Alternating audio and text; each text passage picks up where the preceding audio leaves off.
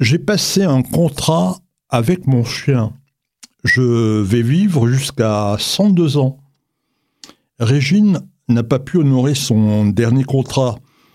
Elle nous a quittés le 1er mai dernier, le jour du muguet, qui est synonyme de bonheur. Régine avait 92 ans. Elle s'est éteinte à la maison des artistes de Batignolles. Son état de santé s'était dégradé pendant la pandémie. Il y a deux ans, Régine avait été terriblement affectée par la mort de son frère, Maurice Biderman, qui avait succombé au Covid. Cet industriel avait vécu pendant deux ans en Israël après l'indépendance. À son retour en France, il a toujours fait preuve de générosité en faveur d'œuvres juives, ici et là-bas. Régine, c'était avant tout la reine de la nuit. Elle revendiquait d'avoir fondé le concept de la discothèque moderne. Dès 1956, à Paris, puis un peu partout dans le monde, chez Régine, c'était The Place to Be, l'endroit où il fallait être pour voir et être vu. C'était aussi la chanteuse à succès pour laquelle euh, Serge Gainsbourg, Barbara, Patrick Modiano et tant d'autres ont écrit des chansons. Elle a tourné également des films sous la direction de Claude Lelouch, Philippe de Broca ou encore Claude Berry. Au sommet de sa gloire, Régine avait euh, fondé un véritable empire mondial. Elle avait ouvert 22 boîtes de nuit de New York à Istanbul. Elle avait aussi investi dans l'hôtellerie, la restauration. Elle avait lancé également des lignes de vêtements et de parfums.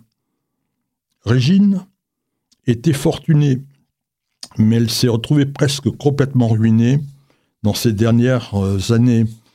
Elle a dû vendre la plupart de tout ce qu'elle avait acquis dans le monopoly de sa vie.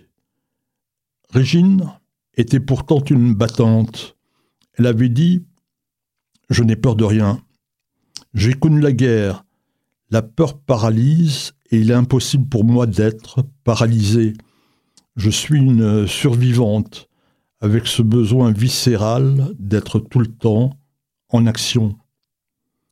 Mais en réalité, Régine n'a jamais réussi à surmonter les traumatismes de ses premières années.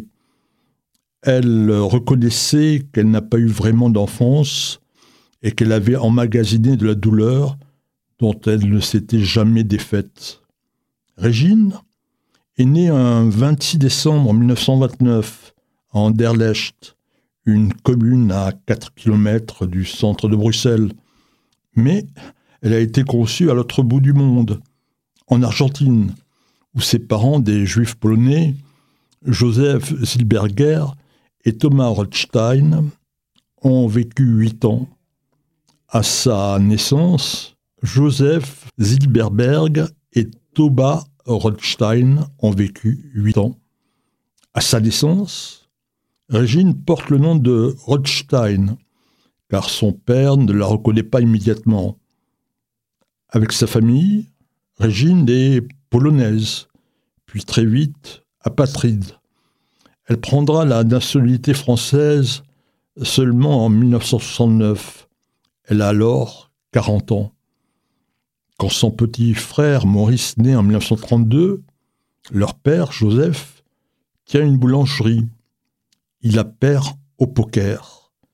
La famille s'exile à Paris, où des proches travaillent dans le textile et vont les héberger. Régine a 4 ans, et Maurice ne marche pas encore quand leur mère leur dit au revoir sur un quai, gare du Nord. Toba retourne en Argentine. Ce sera la dernière fois que Régine et son frère verront leur mère. Leur père Joseph, lui, se remarie avec une Polonaise catholique. Régine est ballottée avec Maurice de pension en pension. 3 septembre 1939, la France déclare la guerre à l'Allemagne. Les deux enfants sont séparés. Régine est recueillie dans un couvent Aix-en-Provence. Mais la Gestapo a vent de sa présence. Un couple, la prend en charge quelques heures avant que les nazis arrivent.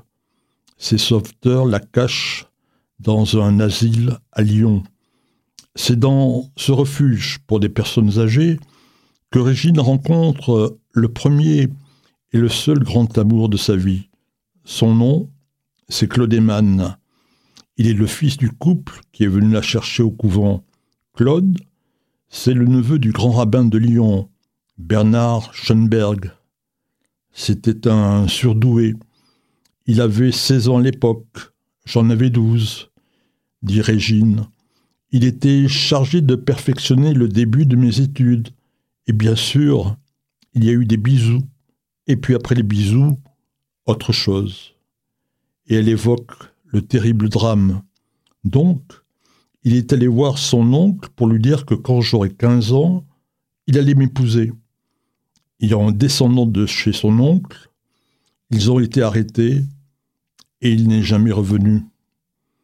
Claude Eman et son oncle sont morts à Auschwitz. Régine ne se remettra jamais de la disparition de son amoureux.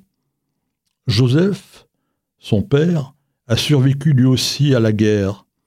Il va ouvrir un café qu'il appelle euh, Les Lumières de Belleville. Mais Régine veut prendre ses distances avec son paternel. En 1947, elle a à peine 18 ans, elle épouse un apprenti maroquinier qui s'appelle Paul Rodcage. Mais le couple ne va pas tenir. Ils auront un fils, Lionel, en 1948, mais il va mourir d'un cancer à l'âge de 58 ans. L'un des grands regrets de Régine, ce sera de ne pas avoir eu d'autres enfants. Alors pour cela, elle prend la nationalité israélienne pour adopter des enfants du pays. Mais ça ne marche pas. Régine se remarie en 1969 avec Roger Choukroun, un homme d'affaires originaire du Maroc, mais elle divorce en 2004. En 2008, son ami, le président Nicolas Sarkozy, qu'elle accompagne en déplacement officiel en Israël, l'élève au rang d'officier de la Légion d'honneur. Toute sa vie, Régine s'est battue pour cicatriser les blessures de son enfance et faire de sa vie et celle de ses amis une fête permanente. Mais un jour, elle avait avoué Je suis peut-être euh, exhibitionniste, mais j'ai toujours été malheureuse avec dignité.